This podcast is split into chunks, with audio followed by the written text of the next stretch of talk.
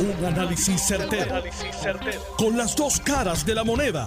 Donde los que saben no tienen miedo a venir. tienen miedo a venir. Esto es el podcast de Análisis 630 con Enrique Quique Cruz. Sobre un grupo de empleados de la Autoridad de Energía Eléctrica que sorprendieron a funcionarios de la corporación reunidos con personal de Luma. Y según salían, les gritaron de todo.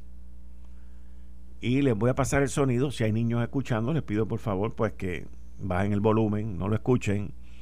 Pero tengo un análisis sobre esta situación porque entiendo que es una, un alto nivel de irresponsabilidad.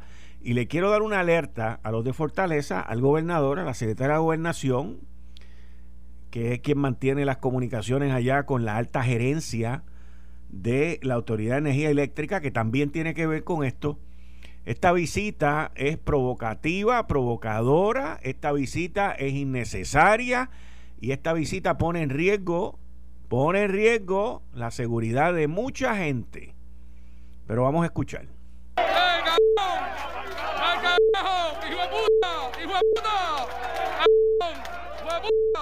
¡Pillo, pillo! ¡Pillo, pillo! ¡Hijo de puta! ¡Marca de aquí!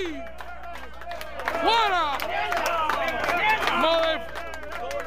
¡Pícaro! ¡Fuera, fuera, fuera, fuera, fuera!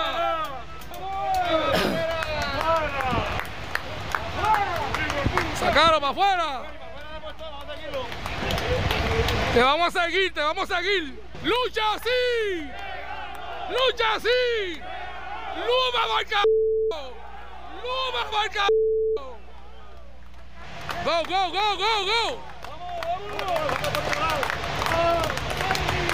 Aquí están los cabos. Pillo, pillo, pillo, pillo. Aquí están los jefes de nosotros este, reuniéndose con ellos a oscuras. Miren, en el video que está en notiuno.com, el video completo, y usted puede escuchar todas esas palabras que las entendemos. Y usted puede ver el alto nivel de emoción que hay aquí. Usted puede ver el alto riesgo que hay aquí. La persona que al principio sale del video es la directora de seguridad de la compañía Luma, que es Michelle, la coronela Michelle Fernández, que por un tiempo estuvo a cargo de la policía de Puerto Rico. Y uno no tiene que ser especialista en seguridad, ni conocedor de procesos de ley y orden para saber que esto es una total irresponsabilidad y que situaciones como esta no deberían de ocurrir ni deberían de permitirse. La alta gerencia de Luma no puede poner en riesgo a sus empleados, como también la alta gerencia de la Autoridad de Energía Eléctrica tampoco puede poner en riesgo a sus empleados. Aquí hay un nivel alto de desinformación, por parte de la gerencia de la Autoridad de Energía Eléctrica. Aquí hay un alto nivel de irresponsabilidad por parte de la gerencia de la Autoridad de Energía Eléctrica y por parte de la gerencia de Luma por haber permitido esta reunión donde pone en riesgo a ambas partes. Pero qué bueno que tenemos ese video para verlo. Qué bueno que tenemos ese video para precaver, para prevenir y que esto no vuelva a suceder, no vuelva a ocurrir. Porque eso es una brutalidad. Uno nunca pone en riesgo a sus empleados. Y esto lo digo por el lado de Luma y lo digo por el lado de la Autoridad de Energía Eléctrica. Los sentimientos que usted oye ahí, no estoy diciendo que estemos de acuerdo, no estemos de acuerdo. Aquí estamos hablando de gente que entiende que va a perder su trabajo Aquí estamos hablando de gente que no saben dónde van a estar trabajando de aquí a 37 días. Aquí estamos hablando de gente que no entienden qué es lo que está ocurriendo aquí y mucho menos las explicaciones que la Junta de Gobierno y la alta gerencia de la Autoridad de Energía Eléctrica ha dado porque de ellos es la responsabilidad de la transferencia también. Pero, como vivimos en una isla donde no hay consecuencia y sí hay mucha brutalidad, mucho bruto, bruto, bruto, y mucha gente irresponsable que no miden las consecuencias, estoy hablándole a adultos, no le estoy hablando a niños. Yo nunca, nunca había visto una cosa como esta. Nunca. Y mucha gente se ríe y mucha gente lo comparte el video. El video está viral, está en todos los noticiarios de Puerto Rico. Pero yo le estoy dando una alerta al gobernador por la cantidad de becerritos que tiene allí en la Autoridad de Energía Eléctrica que no saben medir el riesgo y las consecuencias. Denle gracias a Dios hoy que lo único que sucedió fue que le gritaron improperio. Pero ahí tienen una muestra de hacia dónde va esto. Ahí tienen una muestra de lo mal negociado que va esto, de lo mal manejado que va esto y de para dónde es que va esto. Yo les tengo que volver a recalcar Estoy en shock ante la irresponsabilidad de haber hecho este tipo de reunión y de haber expuesto a los empleados de Luma y a los empleados de la Autoridad de Energía Eléctrica, porque usted no sabe cómo va a reaccionar la gente.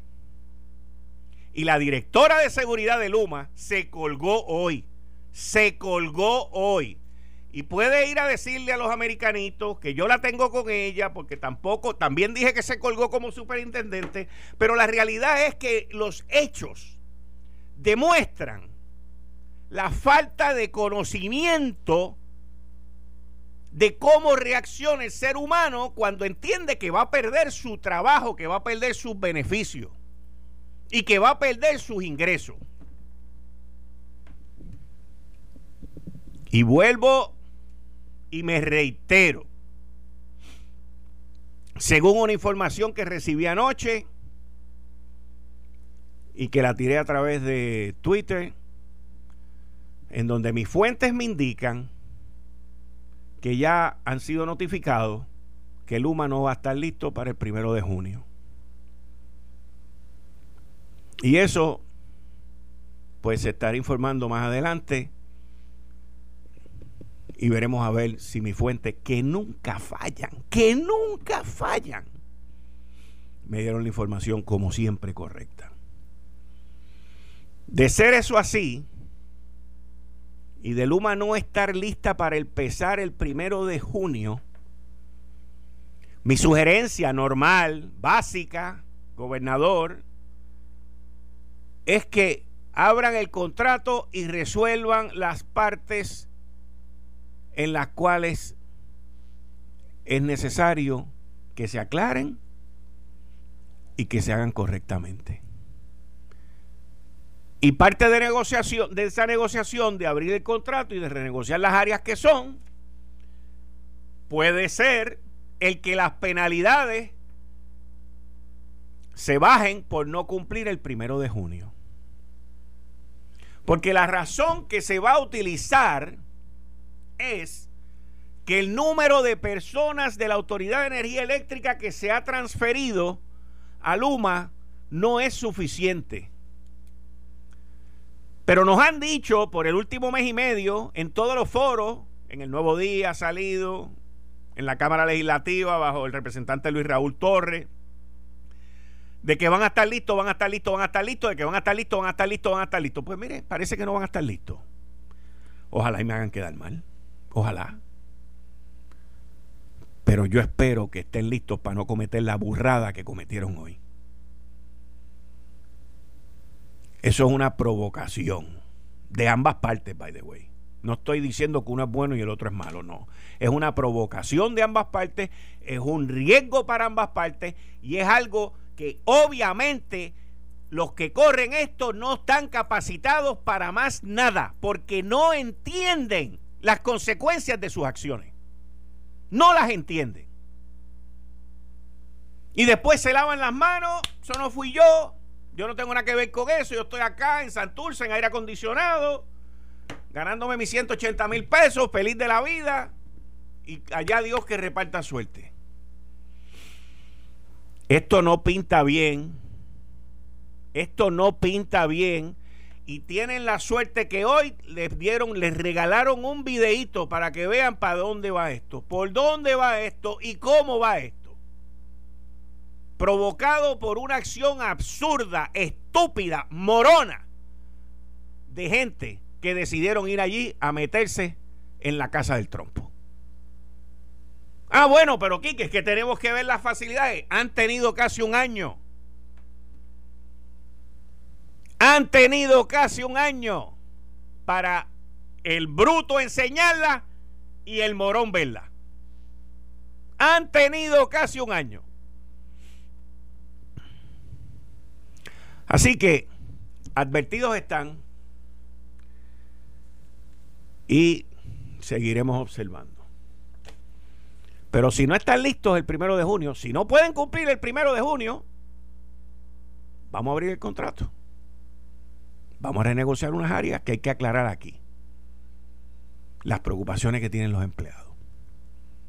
Aprovechar el momento ahora, no esperen a 15 días antes no esperen al mayo 15, no esperen al fin de semana las madres. O sea, aquí la gente es bien creativa, escogiendo momentos para dar buenas y malas noticias. Miren, yo una vez agarré a mis hijos y les dije, nunca hay un buen día para dar una mala noticia. Eso no existe. No existe. Todavía se acuerdan.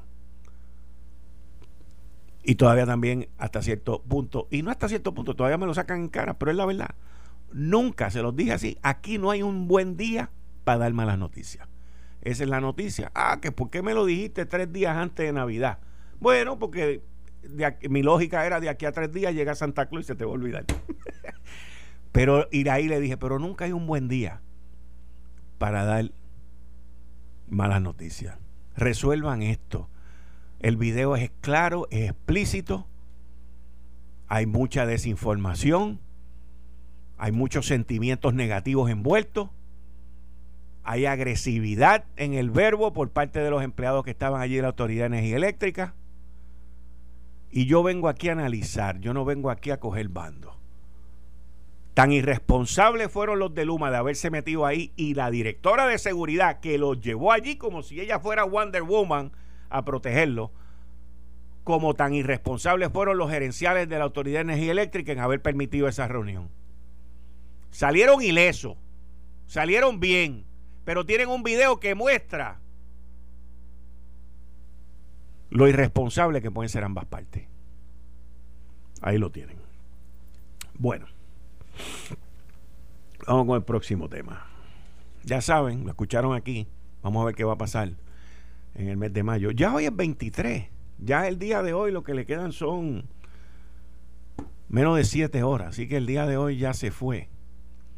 Estamos hablando de 6 días más 31, son 37 días. 37 días, incluyendo fines de semana. Hay un fin de semana largo en mayo. A eso le puede quitar 3 días. Hay 1, 2, 3, 4, 5. Hay como 10 días de fines de semana. Así que, en resumidas cuentas, estamos hablando de que quedan 20 días laborables como mucho. Como mucho. Para que esta gente estén listos. Y hoy informaron que solamente tenían 515, 505 empleados que se habían transferido de un sitio a otro. Esa es la noticia. No van a estar listos para el primero de junio. Y lo vengo diciendo hace varias semanas atrás e inclusive por escrito en par de columnas en el periódico El Nuevo Día. Estoy en récord. Es imposible. Inclusive la última se, titulaba a 50 días laborables. Es imposible que estén listos. Pero metiendo las patas como lo hicieron hoy, jamás van a estar listos. Jamás, jamás. Así que piensen que se pegaron con el loto, que se pegaron con la lotería, que a nadie le pasó nada. Piensen eso hoy que van a tener un fin de semana tranquilo, tanto los que gritaron y los que tiraron y los que hablaron malo, como los que se metieron en la casa del trompo a bailarle allí en la sala. Piénsenlo, piénsenlo. Bueno, gracias a Lela. Esas fueron las palabras del presidente del Senado, José Luis Dalmau. Gracias a Lela. Gracias a Lela, el presidente Donald Trump, Ben Carson, secretario del Departamento de la Vivienda, Mick Mulvaney, que era el chief of staff de Donald Trump y de presupuesto también, y otras personas más, se pusieron de acuerdo para discriminar contra nosotros. Gracias a Lela. Usted le puede echar la culpa a Donald Trump y yo sí, también se la he hecho. Yo con eso no tengo problema, porque yo no voto por ninguna de esa gente. Gracias a Lela yo no voto por ninguna de esa gente. Gracias a Lela ellos pueden hacer lo que les dé la gana, como lo hicieron esos cuatro idiotas. Y discriminaron contra nosotros y nos privaron de los fondos. Gracias a Lela. Gracias a Lela porque no tenemos representación, porque no tenemos dos senadores, cuatro congresistas que los inviten a una vista como lo ha hecho esta investigación, by the way.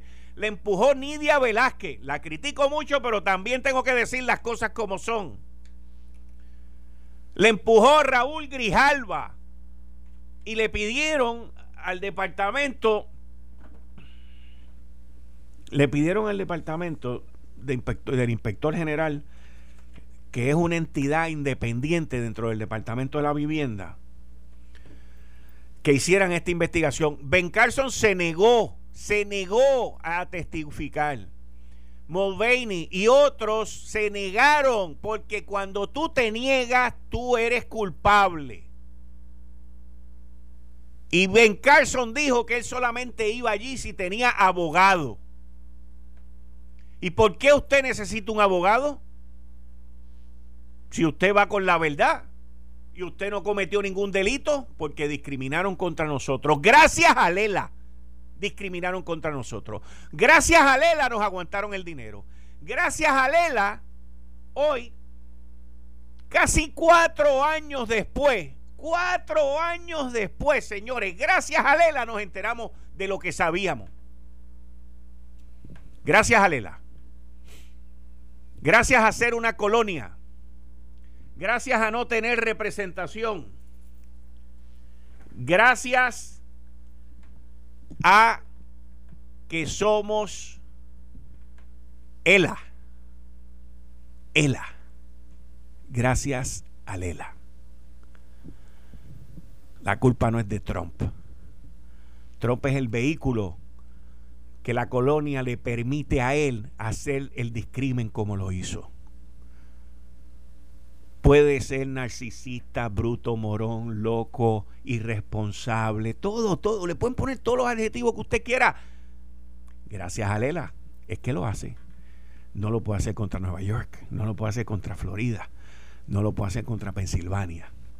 No lo puede hacer porque esa gente votan por él, porque esa gente tienen dos senadores y todos tienen representación en el Congreso.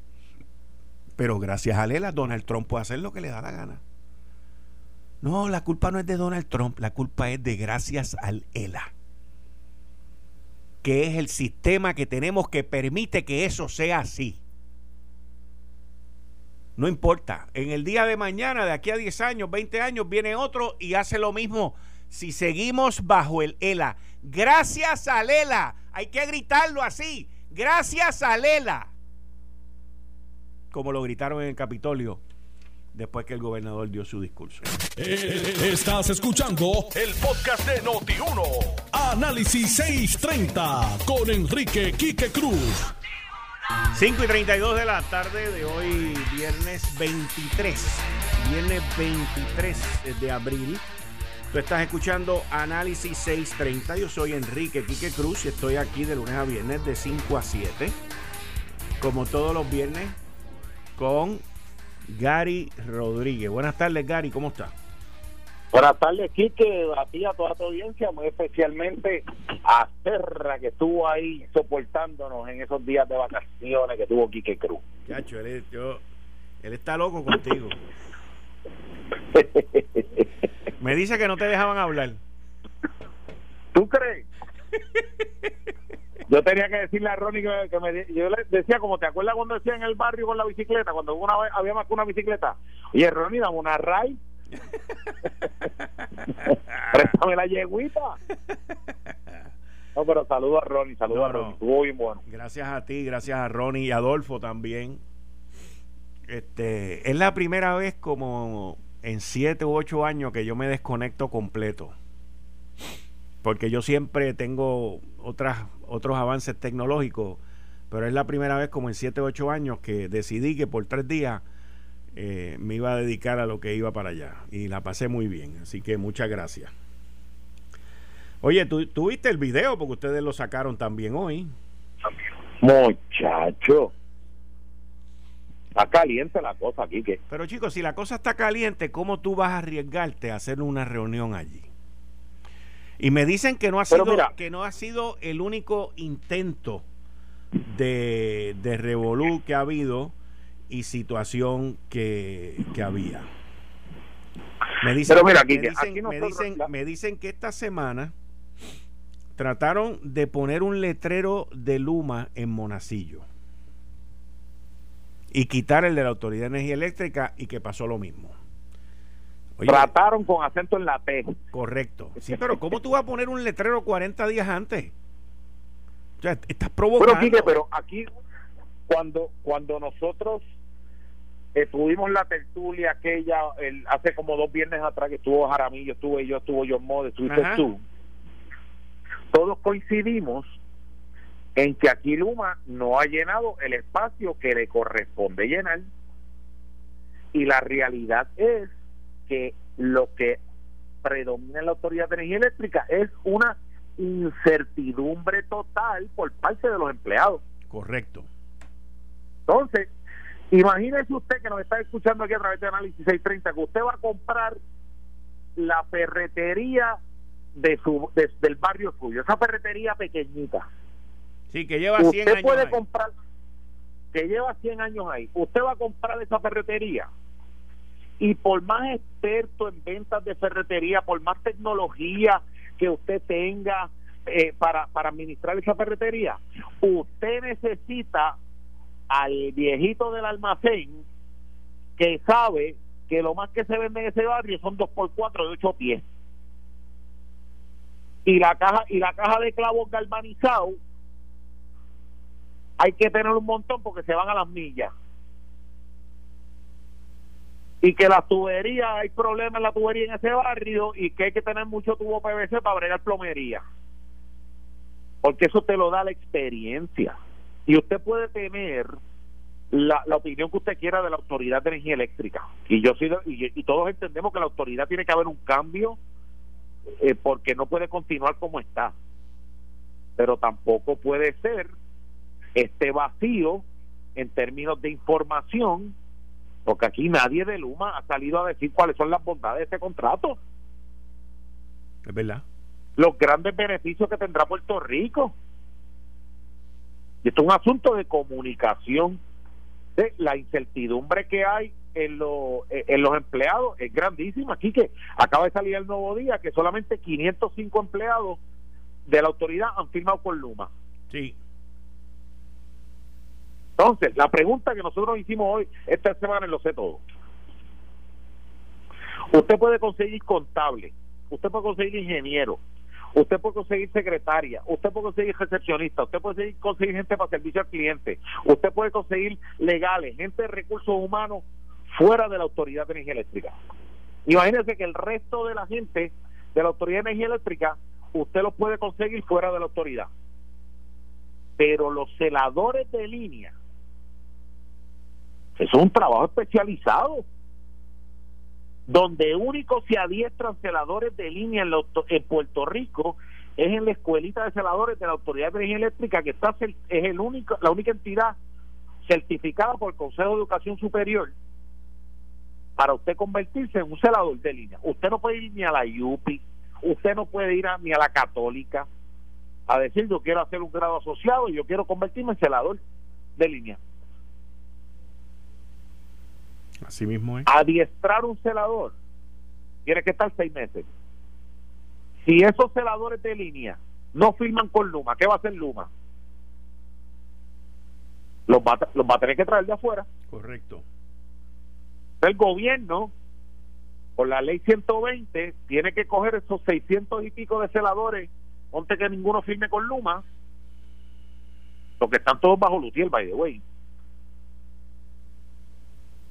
Y el gobierno, por la ley 120, pues tienes que mandarlo de vigilante de recursos naturales a montarse un jet. Tienes que mandarlo a Padaco a pesar pavo el día de San Giving y a chequear las ventas de Black Friday. Entonces tú pierdes un, un, un, talento que más allá más allá del conocimiento técnico tienen la experiencia y saben dónde están los estuertos en la autoridad eléctrica. Y yo he estado, yo, yo cuando estuve en la legislatura estuve inmerso en el asunto energético y, estuve eh, como portavoz del PNP en, en, la comisión de la reforma energética, pero la realidad es que la experiencia que hay dentro de la autoridad es valiosa y tiene que ser valiosa para Luma. Entonces, ¿cómo esa experiencia ellos no la han aquilatado al nivel de, de tú tener esos empleados contentos para que vayan a hacer esa transición? Hay, hay las tres preocupaciones. Plan de pensiones. Los derechos adquiridos. Y la ley 80 si me votan. Esas son las tres. Hay una, hay una... Y, las tres. y las tres son subsanables. Porque las tres son subsanables. Hay una preocupación más grande que esas tres. Dime que están diciendo los empleados ahora mismo. ¿Qué va a pasar conmigo el primero de junio? Eso no está listo todavía. ¿Cómo va? ¿Cómo? Eso no está listo. ¿Cómo me va a llegar a mí? ¿Qué, qué va a pasar? ¿A, ¿A dónde yo me reporto si Luma no me ha ofrecido empleo? A 30 días. Que tú tengas más, ponte, ponte que tú tengas el 75% de la fuerza laboral de la Autoridad de Energía Eléctrica que no sepa qué va a pasar con ellos a, en 30 días. Muchachos, bien, bien trataron a los de Luma. Así mismo eso. Esa incertidumbre tiene que estar comiéndole el sueño a todos esos empleados. Y esa experiencia hace falta. Oye, si le hace falta por cinco años, por dos años en lo que en lo que hacen la zapata y deciden con quién quedarse y con quién no quedarse pues también sabe el, el, trabajo tampoco es, eh, eh, es una cosa que, que, que tiene que ser garantizado usted tiene que cumplir con sus deberes usted tiene que hacer su trabajo. Por eso te digo que el, el, el si tú vas allí a miquear te van a votar y no importa que tengas la ley 80 de 20 años, donde sea, te votan y te vas, voto justificado es voto junto, ahí está, te votan justificadamente, está frito. Ahí nunca te va a tocar nada de ley 80. Pero el que, pero el que, pero el que te, eh, el que, el que trabaja y eche el resto, se debe quedar y se queda, porque nadie sale de un buen empleado. Exacto pero al, al final del camino ni el que está miqueando ni el que hace su trabajo saben qué va a pasar con ellos y yo te traigo el caso de los celadores porque entra Luma Energy el mismo día que comienza la temporada de huracanes Estamos hablando de aquí a 25 Serra, días que este campo, Serra, que este campo como yo sabe que los calores que estamos sintiendo son calores de huracanes y de tormenta. Sí, sí. Y estamos hablando que esto es de aquí a 25, hay 25 días laborables entre ahora y el primero de junio, para que sepa. 25 días. Ahora, ahora te digo yo, ahora te digo yo, y pusimos el ejemplo de la ferretería. Tú dirigiste American Airlines aquí en Puerto Rico. Ponte que tú te hayan enviado a Costa Rica a comprar, a, porque American Airlines compró Costa Rica Airlines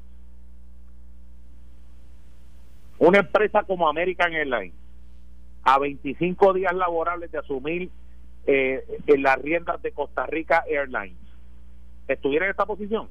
Mira, Gary, que es interesante que tú me hagas esa pregunta porque yo pasé por una experiencia parecida a esta, pero mucho más pequeña. Cuando yo llego a México, eh, en el aeropuerto de México, pues una, una, una de mis tareas era reorganizar el aeropuerto y tenía que despedir gente.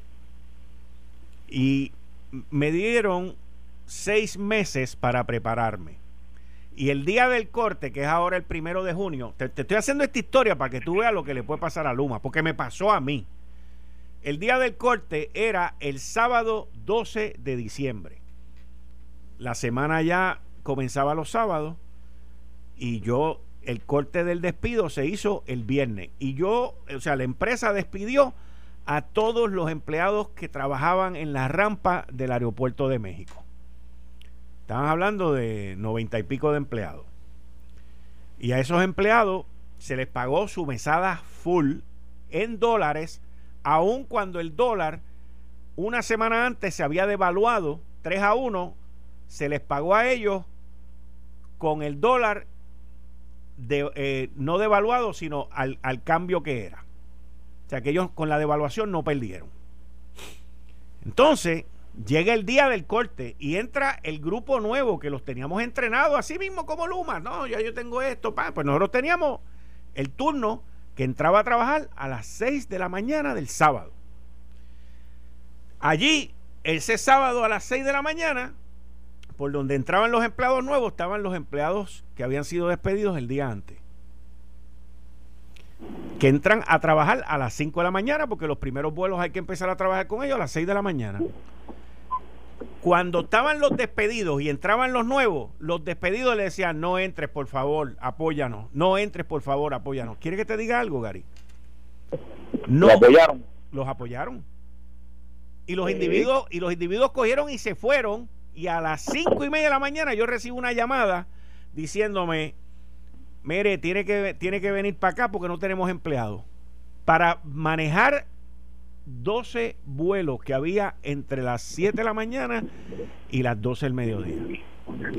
Y todos los gerenciales nos tuvimos que poner los maones, meternos allí a cargar maleta y a meter maleta a hacer el trabajo de toda esa gente porque todos se fueron el día del corte. Híjole, eso mismo dije yo. esta película, esta película ya yo la he visto, ya yo la he vivido. Y yo te puedo decir qué es lo que va a pasar. Pero ninguno de ellos ha vivido una cosa como esta, ni los del gobierno ni los de Luma. Esto es otra cosa, esto es como la pandemia, y no lo digo en el tono, en tono malo, pero la pandemia es algo que nosotros no hemos vivido y aquí en Puerto Rico esto no es la Puerto Rico Telephone Company. ¿Oíste? Esto no es la venta de la Puerto Rico Telephone Company. Esto no es la venta de no sé qué, esto no es ondeo tampoco. O sea, esto ya yo lo vi y por eso digo que lo que ocurrió hoy es un acto de irresponsabilidad de Luma y de la gerencia de la Autoridad de Energía Eléctrica, porque tú no provocas. Lo que te dije del letrero fue hoy, a las nueve y media de la mañana en Monacillo, fueron una gente allí a quitar el letrero de la Autoridad de Energía Eléctrica y a poner el letrero de Luma y salieron empleados. Tengo las fotos aquí. Te puedes imaginar. Y me imagino que los empleados son gente que todavía Luma no le ha dicho qué va a pasar con ellos. Correcto. Que posiblemente han solicitado y todavía no le han dicho para dónde los van a enviar, en dónde los van a utilizar. Y la información y la información que llega es que, ¿sabes? La incertidumbre tiene aquello, esos pasillos parecen de zombies.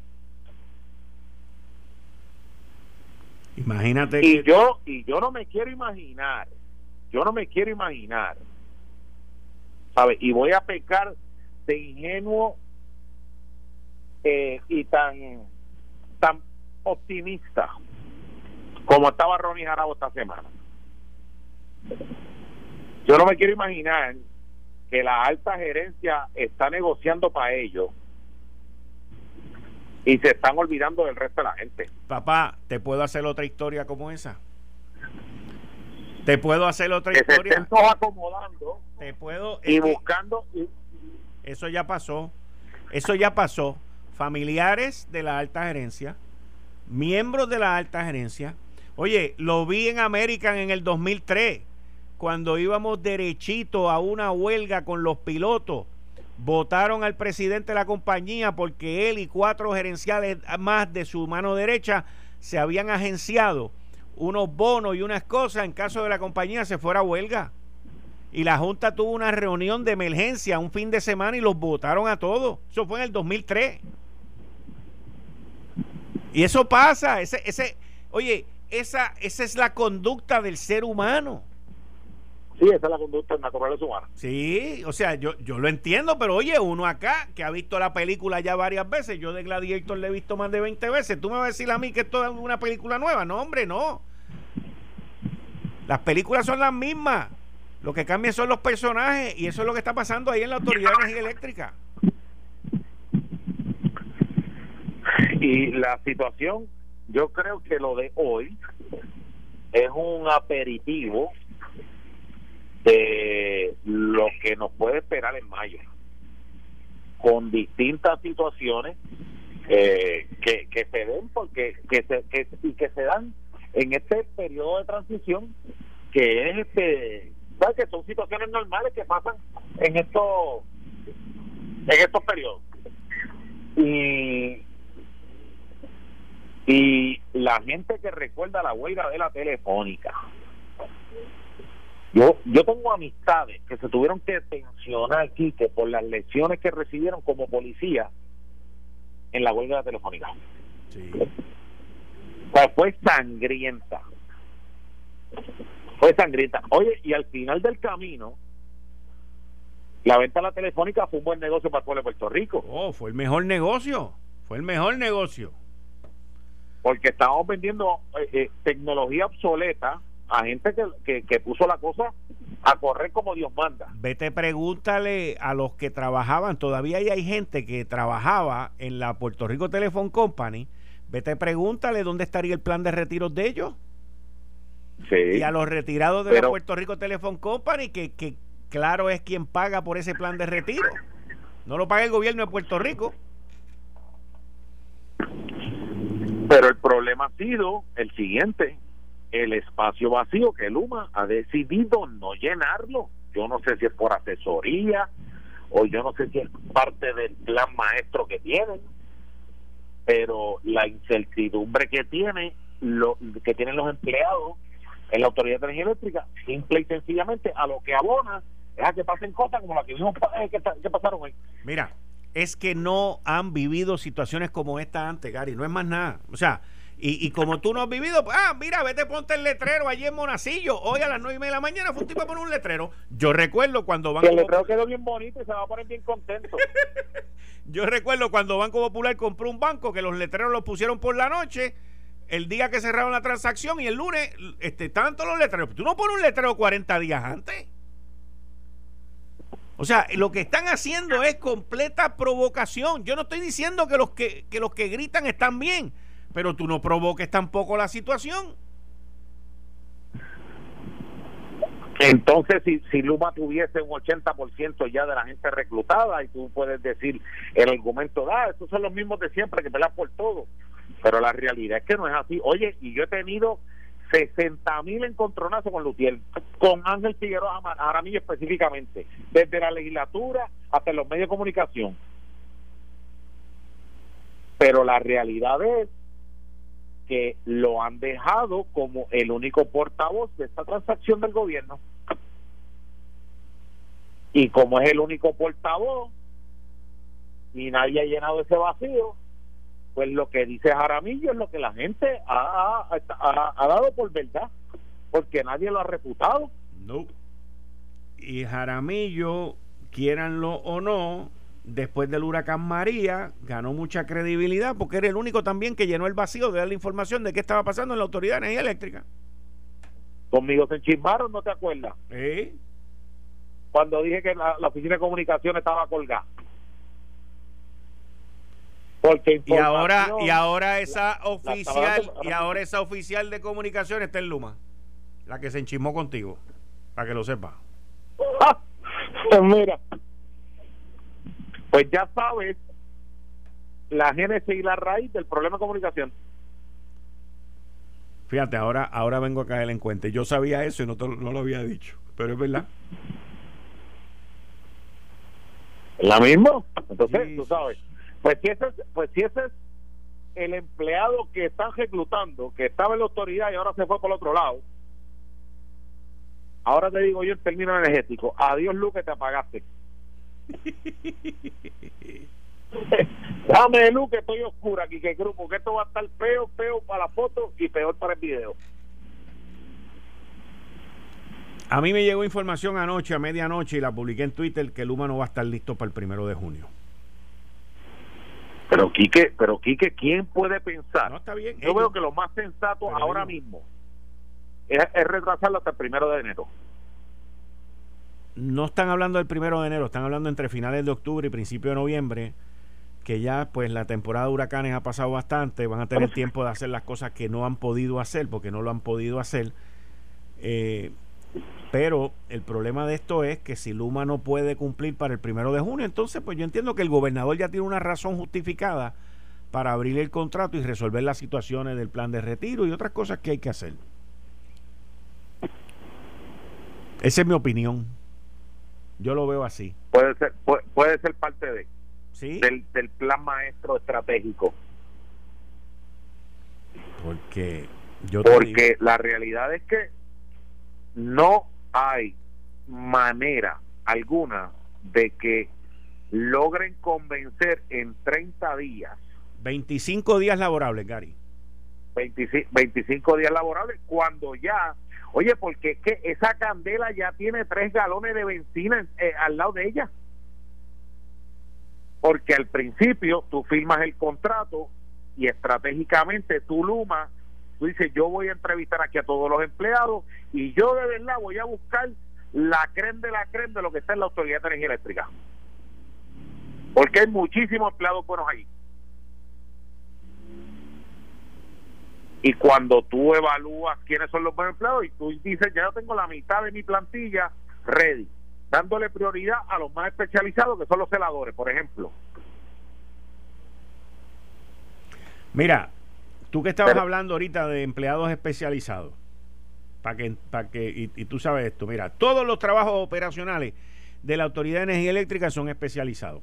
Los celadores, los mecánicos de turbina, los soldadores de alta presión, los operadores de cuadros eléctricos, los operadores de central y operadores de distribución, entre otros. Sí. Toda esa gente son los que saben dónde están las malas mañas de las plantas también. ¿Y dónde están las subestaciones también? ¿Dónde están las subestaciones? ¿Qué, qué subestación revienta si le, si, si le meten demasiado mucha pepa?